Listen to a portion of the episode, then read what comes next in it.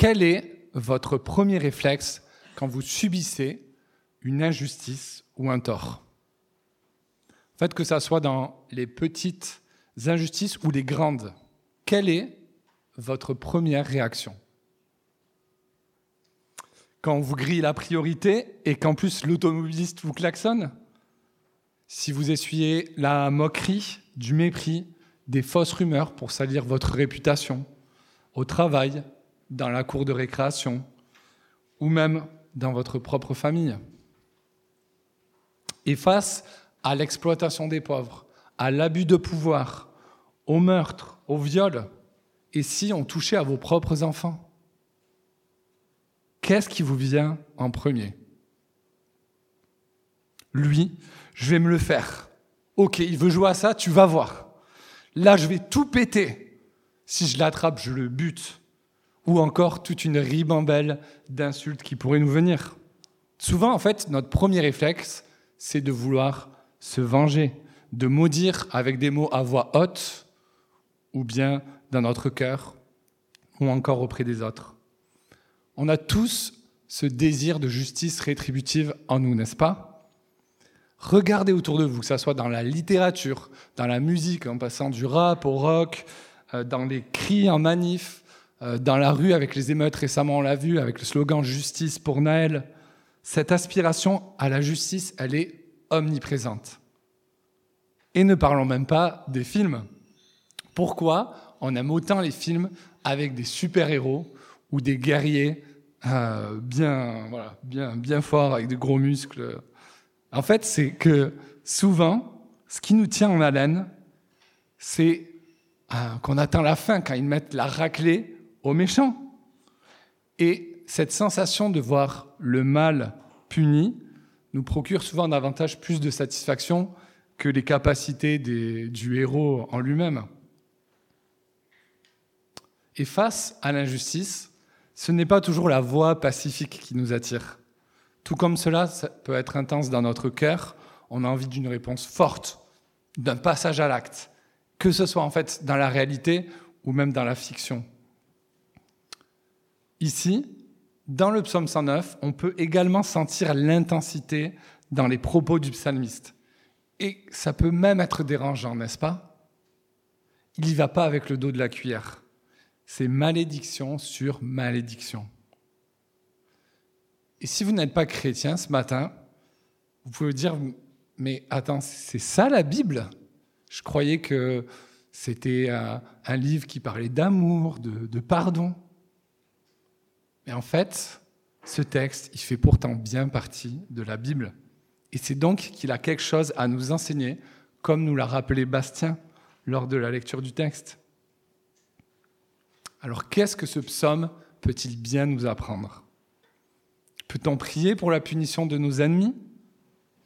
Alors avant de tirer de conclusions trop hâtives ou de juger les propos du psalmiste, regardons de plus près ce psaume. Donc je vous invite à garder les Bibles ouvertes, on va regarder les différents versets, et on va le faire maintenant, et on va le découper en trois parties qui reprennent un peu l'idée phare du, texte, à savoir, face à l'injustice, la prière d'une ardente requête de justice divine et de délivrance par la bonté de Dieu et pour sa gloire.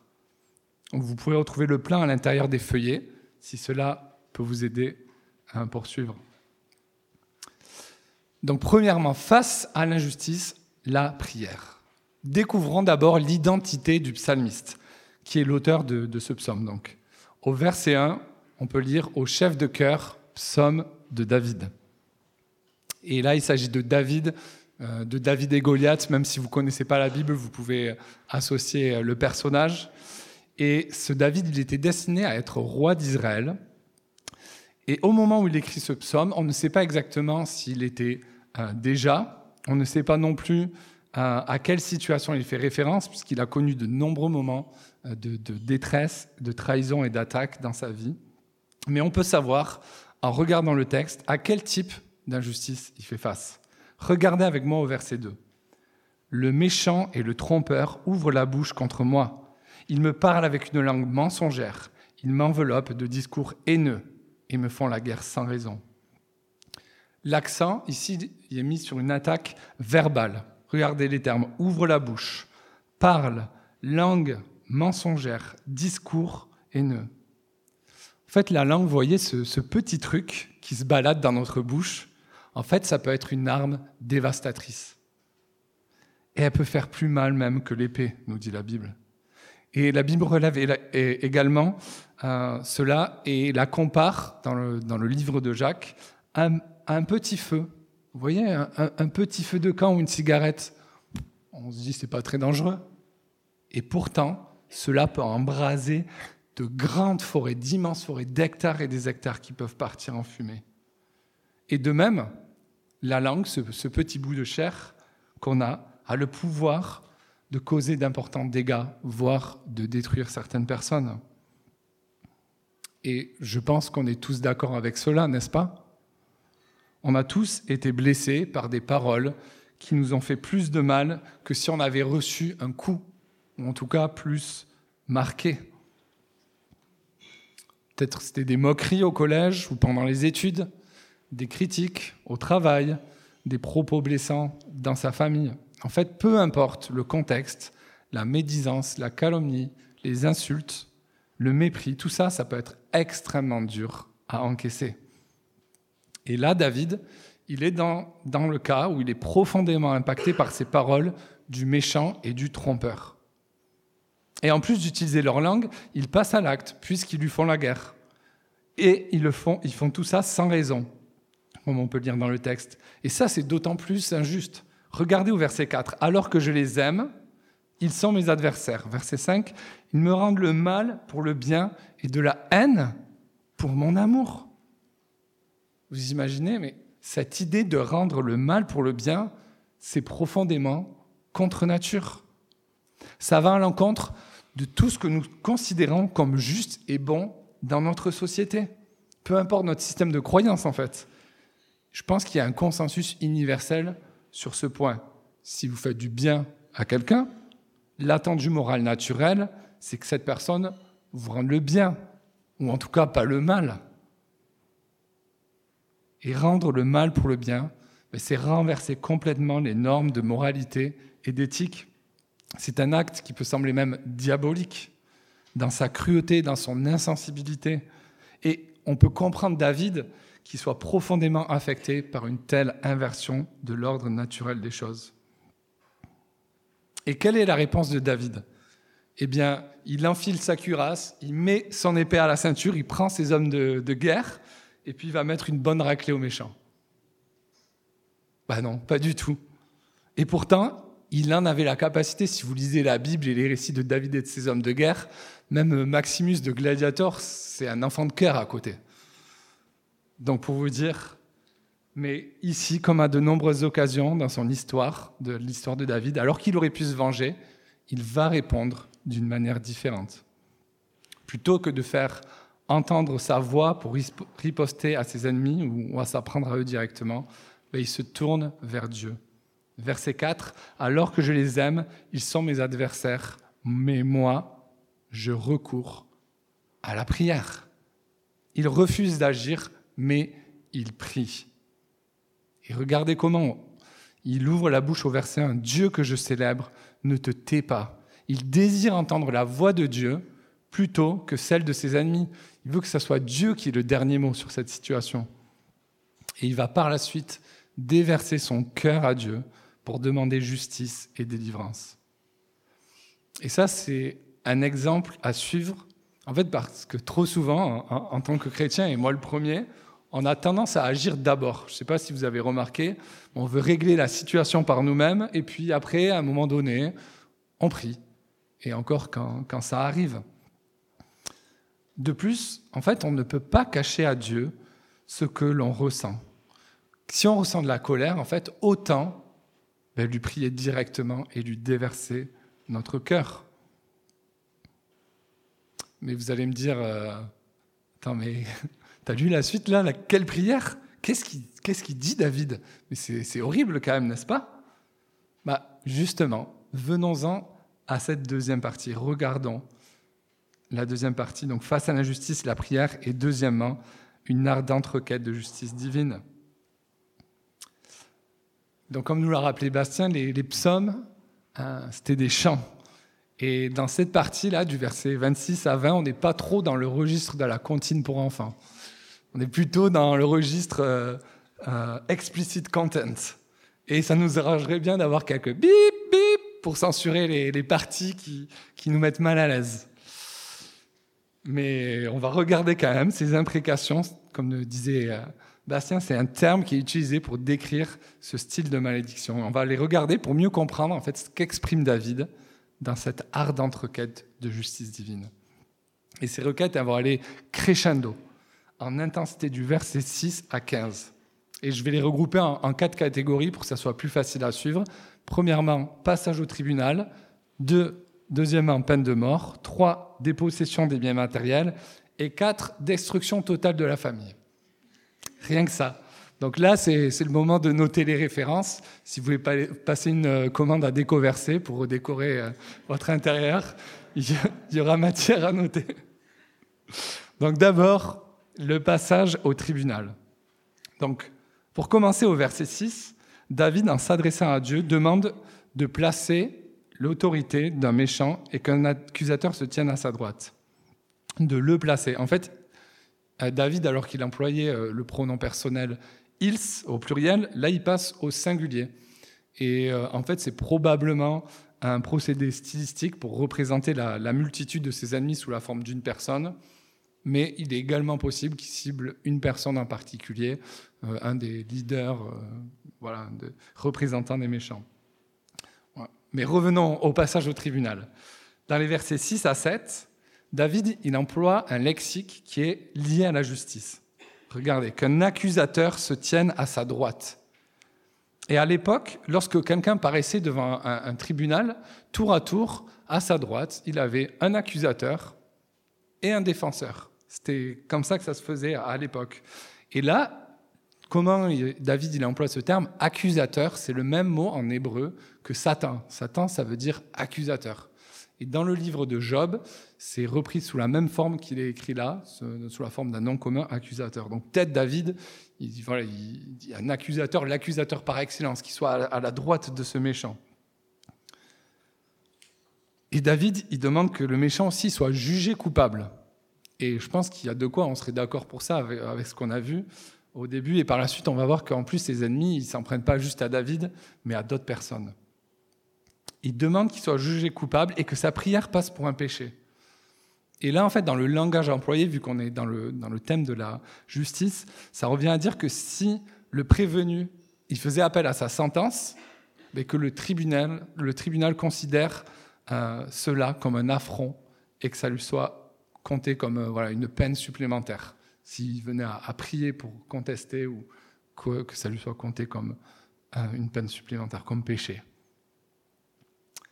Deuxièmement, la peine de mort.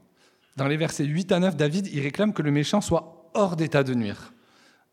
Il demande que sa vie soit, soit reprise, en fait. Regardez, que sa vie dure peu longtemps et qu'un autre prenne sa charge, que ses enfants deviennent orphelins et sa femme veuve. Que ses enfants soient orphelins et sa femme veuve, ça veut dire que ben, voilà, qu'il est mort. On pourrait se dire c'est bon, il est condamné à mort, on peut s'arrêter là. Mais non, Troisièmement, dépossession des biens matériels, ça continue. Il ne veut pas que son souvenir perdure à travers ses biens qu'il a accumulés, peut-être de manière même injuste dans son travail. Et il demande une dépossession des biens matériels dans les versets 10 à 11. Que ses enfants soient vagabonds et mendiants, qu'ils cherchent leur nourriture loin de leur maison en ruine, que les créanciers s'emparent de tout ce qui lui appartient et que les étrangers pillent le fruit de son travail. Et pour finir, la quatrième requête, et pas des moindres, c'est celle euh, sûrement qui nous paraît la plus horrible, la destruction totale de la famille du méchant, dans les versets 12 à 15. Que personne ne lui montre plus de bonté. Même en fait, en, étant mort, euh, physiquement, il existe toujours un peu à travers sa descendance, surtout dans la culture de l'époque. Que personne lui montre de bonté que personne ne fasse grâce à ses orphelins, que ses descendants soient exterminés et que leur nom disparaisse dans la génération suivante, que la faute de ses ancêtres soit rappelée devant l'Éternel et que le péché de sa mère ne soit pas effacé, qu'il soit toujours présent devant l'Éternel et qu'il supprime leurs souvenirs de la terre. C'est chaud. on a du mal à, comprendre ces mots, n'est-ce pas? Et déjà, pour un peu de contexte, ce qu'il faut savoir, c'est que dans la culture, euh, à l'époque, la famille, elle avait une importance cruciale, d'être beaucoup plus profonde euh, que celle que nous connaissons généralement euh, en Occident, aujourd'hui de nos jours. La famille, elle était également le moyen de transmettre un patrimoine, l'héritage des biens matériels, mais pas que, les biens aussi matériels, le nom, le titre, la réputation. Et en fait, avoir une, descendance, était extrêmement important dans la culture juive. C'était un signe de, bénédiction divine et de moyen d'assurer euh, la continuité de la lignée familiale. En fait, euh, c'est une manière, David, quand il fait ça, c'est une manière de demander que l'injustice commise soit punie de la plus sévère possible, de la manière de la plus sévère possible, à s'attaquant à ce qui compte le plus pour eux à cette époque, à savoir la famille. Et il prit ça aussi pour briser la dynamique du mal, parce que sans intervention, souvent, on le voit, ça, ça s'amplifiait au cours des, générations. S'il n'y avait pas d'intervention de grands changements, pas automatiquement, mais souvent il y avait ça. Et David, il veut que la dynamique du mal s'arrête. Et vraiment là, on est à l'apogée des imprécations avec ce qu'on vient de lire. Et David, il le sait. Il, demande le jugement le plus extrême et il le justifie en rajoutant le verset 16. En effet, il, donc le méchant, ne s'est pas souvenu d'exercer la bonté. Il a persécuté le malheureux et le pauvre jusqu'à faire mourir l'homme au cœur brisé. David, il est non seulement en colère pour le mal qu'il reçoit, mais aussi pour le mal qui est infligé aux autres. Et Dieu, dans la loi transmise à, Moïse, qui était en fait le référentiel euh, social, spirituel, judiciaire de, l'époque, il avait demandé de manière explicite d'exercer la bonté, de prendre soin des malheureux et des pauvres. Et là, ce n'est pas que le méchant, il, ne le fait pas, mais au contraire, il les persécute et même il fait mourir l'homme au cœur brisé. Et Dieu, qui est, il est plein de compassion dans la Bible, on le lit à plusieurs reprises, il est proche de ceux qui ont le cœur brisé.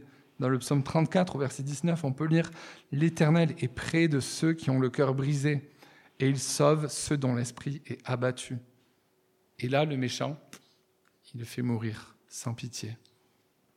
Et en plus, dans, la loi de Moïse, selon la Torah, avec la, loi du talion, œil pour œil, dent pour dent, ce méchant, ben, il méritait la mort déjà, et de récolter aussi le salaire de ceux qu'il avait semés. Et c'est comme ça que David termine son imprécation en demandant que le méchant ben, il récolte ce qu'il a semé. Verset 17, regardez, il aimait la malédiction, qu'elle tombe sur lui. Il ne voulait pas de la bénédiction, qu'elle s'éloigne de lui. Puis, il emploie aussi cette image progressive de, la malédiction qui est d'abord comme un, un habit sur lui, puis comme de l'eau qui rentre dans son corps, et même comme de l'huile qui pénètre dans ses os. Là, c'est bon, hop, emballé, c'est pesé. Voilà, il présente ses requêtes à l'Éternel. Verset 20, regardez, voilà de la part de l'Éternel le salaire de mes ennemis et de ceux qui disent du mal de moi. Et croyez-le ou non, mais David, dans ce psaume, il n'appelle pas à une vengeance personnelle, mais à la justice divine. Il laisse la rétribution à Dieu. On le voit dans le verset 20 et parce qu'il demande à Dieu, il ne le fait pas. Il sait que c'est à Dieu seul de rendre un tel jugement. Et David, il était bien versé dans les écritures de son temps, et il s'inspire en partie des avertissements et des malédictions que Dieu avait donnés à son peuple s'il venait à se rebeller contre lui. Vous pouvez lire le, livre du Deutéronome du chapitre 27 à 30, et vous voyez, c'est plein de ce vocabulaire. Pour nous, ça nous paraît horrible, on n'est pas familier avec ça, mais il reprend un registre assez euh, connu, et, oui, qui fait froid dans le dos, euh, parce que c'est l'Éternel qui décidera du sort des méchants. Et euh, il sait donc que cette justice, elle appartient à Dieu.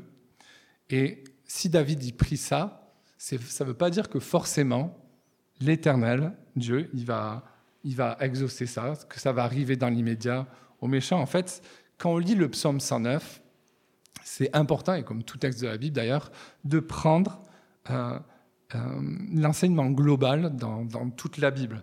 Par exemple, là, l'enseignement global, euh, par rapport à la justice et au sort des méchants. Il ne faut pas juste le prendre dans le psaume 109, mais il faut regarder à ce que dit la Bible dans son ensemble. Par exemple, si on prend le livre d'Ézéchiel au chapitre 18, Dieu aussi met l'accent sur le, fait de récolter ce qu'on a semé, mais il ne l'étend pas à, la famille dans ce cas-là. Je lis, Celui qui pêche, c'est celui qui mourra. Le fils ne supportera pas les conséquences de la faute commise par son père, et le père ne supportera pas les conséquences de la faute commise par son fils. Le juste sera préservé à cause de sa justice, et le méchant sera condamné à cause de sa méchanceté. Si le méchant renonce à tous ses péchés, s'il respecte toutes mes prescriptions et applique le droit de la justice, il vivra, il ne mourra pas. Est-ce que je prends plaisir à voir le méchant mourir? déclare le Seigneur éternel N'est-ce pas plutôt à le voir changer et de conduite et vivre? Ça, c'est un exemple. Dans le Nouveau Testament, Jésus qui vient, qui, il vient pour accomplir la loi de Moïse, et en fait, il élève à un tout autre niveau et change complètement de paradigme. Je lis dans, Matthieu au, au, chapitre 5. Vous avez appris qu'il a été dit, tu aimeras ton prochain et tu détesteras ton ennemi. Mais moi, Jésus dit, je vous dis, aimez vos ennemis et priez pour ceux qui vous persécutent, afin d'être les fils de votre Père céleste. En effet, il fait lever le soleil sur les méchants et sur les bons, il fait pleuvoir la pluie sur les justes et les injustes. Si vous aimez ceux qui vous aiment, quelle récompense méritez-vous? Et dans la lettre aux Romains, à la fin du chapitre 12, Paul écrit toujours sur ce même thème, Ne rendez à personne le mal pour le mal. Recherchez ce qui est bien devant tous les hommes, si cela est possible dans la mesure où cela dépend de vous. Soyez en paix avec tous les hommes. Ne vous vengez pas vous-même, bien-aimés, mais laissez agir la colère de Dieu. Il est écrit, c'est à moi qu'appartient la vengeance, c'est moi qui donnerai à chacun ce qu'il mérite, dit le Seigneur. Mais si ton ennemi a faim, donne-lui à manger. S'il a soif, donne-lui à boire car en agissant ainsi, tu amasseras des chardons ardents sur sa tête. Ne te laisse pas vaincre par le mal, mais sois vainqueur du mal par le bien. Donc, peut-on prier pour la punition de nos ennemis? À la lumière de, de l'ensemble de ce que dit la Bible à ce sujet et avec les versets que je viens de vous lire Je ne pense pas. On a le droit d'être révolté contre l'injustice. On a même d'être en colère c'est quelque chose de, normal et qui peut être sain. On peut prier que Dieu intervienne et condamne l'injustice, mais pas en souhaitant la malédiction de ceux qui nous malmènent. Ça, ça appartient à Dieu. Un jour, il jugera et justice sera faite. En fait, c'est même l'inverse. On ne peut pas souhaiter la malédiction, Jésus nous l'enseigne, l'inverse, de prier pour ceux qui nous persécutent, d'aimer nos ennemis. Et ça, c'est d'autant plus contre nature. Comme on a vu, c'est contre nature peut-être de rendre le mal pour le bien, mais d'aimer nos ennemis, de prier pour ceux qui nous persécutent, ça aussi, c'est contre notre nature humaine. Et je me permets juste une petite parenthèse. Si vous vous trouvez dans une situation d'injustice, bien sûr, la première réponse, euh, la plus appropriée, c'est la prière c'est de se tourner vers Dieu. Et ça ne demande pas, euh, non plus, ça ne veut pas dire qu'il y a une impossibilité de se tourner vers une aide humaine. Si, par exemple, on vous harcèle au collège, euh, si euh, au travail, vous êtes dans une situation où on vous calomnie, où il y a, voilà, il y a des choses qui ne sont pas claires, vous pouvez aller voir la RH. Et si, dans des situations même graves, vous pouvez vous saisir de la justice ce n'est pas un péché d'agir, parce que Dieu il peut utiliser aussi la justice en place, c'est lui qui, est au-dessus, qui, la met en place. Mais ce qui compte, en fait, c'est l'attitude dans laquelle on cherche la délivrance. Et pour cela, on peut s'inspirer justement de l'attitude de David dans cette troisième partie. Troisième partie, donc, il y a cette requête de justice, mais aussi cette requête de délivrance par sa bonté et pour sa gloire. à partir du, verset 21, il y a un changement de focus. L'accent, est maintenant mis sur la délivrance que Dieu peut lui accorder dans sa bonté. Regardez, verset 21. Et toi, éternel Seigneur, interviens en ma faveur à cause de ton nom, car ta bonté est grande, et délivre-moi. Et au verset 26, Secours-moi, éternel mon Dieu, sauve-moi par ta bonté, qu'il sache que c'est par ta main, que c'est toi, éternel, qui es intervenu. Là, c'est vraiment le, climax de la requête de David. Il veut que tout le monde sache que c'est soit l'Éternel qui est intervenu pour le délivrer. Même ses ennemis, même ceux qui sont autour de lui. Et David, là, il implore l'Éternel en comptant sur sa bonté pour une délivrance qui manifestera sa gloire. Pas la gloire de David, mais la gloire de Dieu pour son renom. Et David, il met pas en avant son, statut de roi. Euh, il était loin, elle, loin choisi par Dieu. Et il ne met pas en avant ce statut-là pour être secouru. En fait, on voit plutôt l'inverse. Il le fait dans une attitude humble. Il est humilié dans son corps euh, et aussi il est humilié par les autres dans son souhait de vouloir obéir à Dieu. En fait, parce qu'il ne cherche pas à se venger euh, lui-même, mais à s'attendre à Dieu pour la délivrance, ben, il prie et il est dans un piteux état. Regardez les versets 22 à 25. Je suis malheureux et pauvre, et mon cœur est blessé au fond de moi. Je m'en vais comme l'ombre à son déclin, je suis chassé comme la sauterelle. Mes genoux sont affaiblis par le jeûne, mon corps est épuisé et amaigri. En fait, ça fait sûrement un moment que David y prie pour cette situation, d'où peut-être le ne te tais pas du début de ce psaume. Il continue, je suis pour eux un sujet de moquerie. Ils me regardent et secouent la tête. Mais malgré cela, comme on vient de le voir, David? Y place sa confiance en Dieu, en sa bonté. Il sait que Dieu il est plus fort que ses ennemis. Verset 28, s'ils maudissent, toi tu béniras. S'ils se lèvent, ils seront couverts de honte, et ton serviteur se réjouira. Le psaume, il finit dans l'espérance et dans la joie, malgré le côté, le côté sombre de la situation et de toutes ces malédictions qui sont énumérées.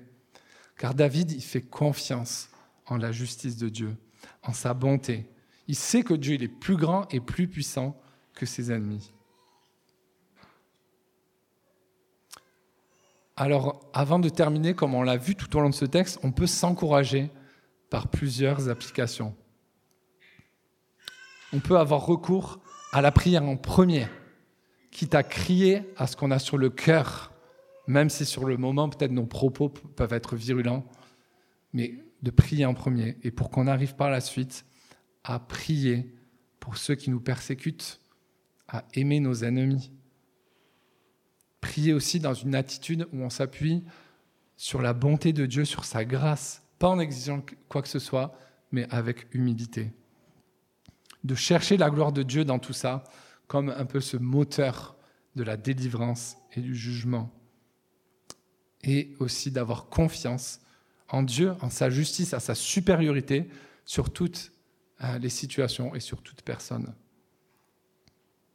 Et ce sont de, belles applications, n'est-ce pas? Honnêtement, vous vous sentez capable de vivre ça?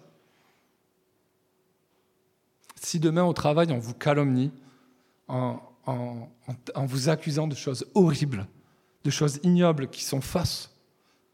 Si là, tu te fais raqueter en rentrant de l'église et, tu te fais frapper comme ça gratuitement dans la rue, si tu, en apprends que ton enfant s'est fait abuser, je pourrais encore continuer la liste.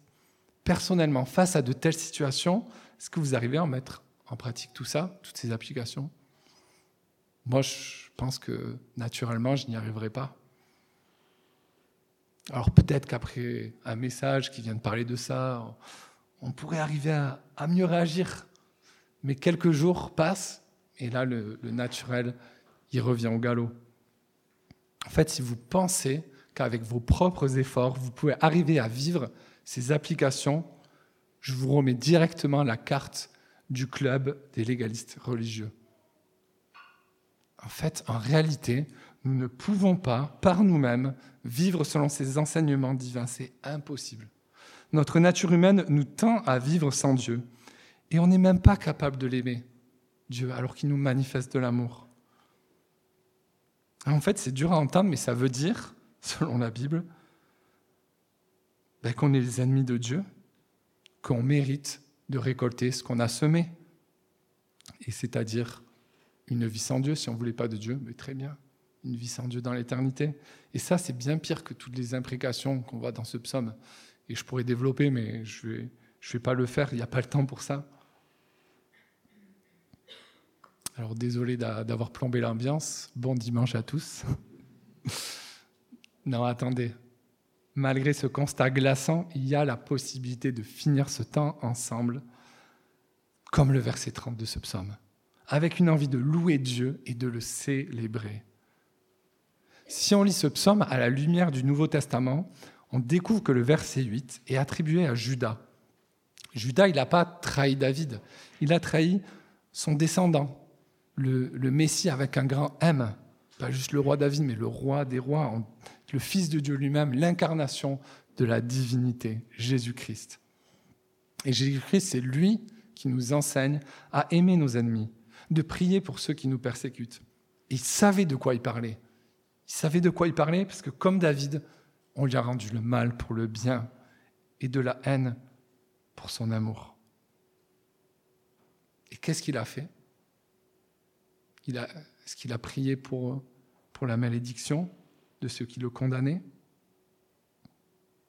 En fait, au lieu de prier pour notre condamnation, ou même de faire tomber directement son jugement, car il avait le pouvoir pour cela, en fait, alors qu'il était méprisé, moqué, trahi, faussement accusé, cloué sur une croix, il a prié, Père, pardonne-les, parce qu'ils ne savent pas ce qu'ils font.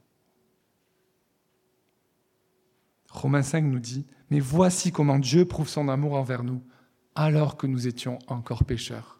Christ est mort pour nous. Et en faisant cela, en fait, Christ y prend le jugement que nous méritions tous d'être séparés de Dieu. Mais il n'est pas resté dans le tombeau, il est ressuscité, il nous a envoyé son esprit, en fait, sur ceux qui ont eu la grâce de reconnaître sa justice. Et en fait, en faisant cela, en recevant, l'Esprit de, Dieu et de Christ, on peut être de nouvelles créatures capables de vivre selon ces, enseignements qui sont contre nature, puisqu'on a une nature nouvelle. Et on le voit quelques mois plus tard, lorsqu'Étienne, un diacre, quelques mois après la, la, mort de Jésus, il se fait aussi faussement accuser et lapider. Alors qu'il est sur le point de mourir, qu'est-ce qu'il prie? Seigneur, ne les charge pas de ce péché. Et dans le reste de l'histoire de l'Église, jusqu'à aujourd'hui même, on a des témoignages d'hommes et de femmes qui ont réussi à avoir une telle attitude. Et c'est possible pour nous aussi. Cependant, il faut savoir que même si on a l'esprit en nous, notre nature humaine nous rattrape parfois. On n'arrive pas toujours à mettre en pratique ces enseignements, n'est-ce pas? Mais la Bible nous dit en 1 Jean 2, si quelqu'un a péché, nous avons un défenseur auprès du Père, Jésus-Christ le juste. Et regardez à la fin du psaume 31.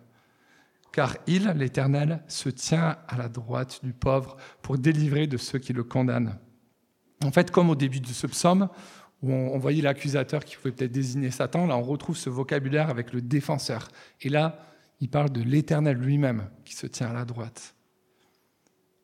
Et à la lumière du Nouveau Testament, comment ne pas voir Jésus-Christ, qui est décrit comme un avocat, qui n'est pas juste à notre droite pour nous défendre, mais en plus, il est à la droite de Dieu, qui est là, une autre expression pour désigner la place la plus élevée.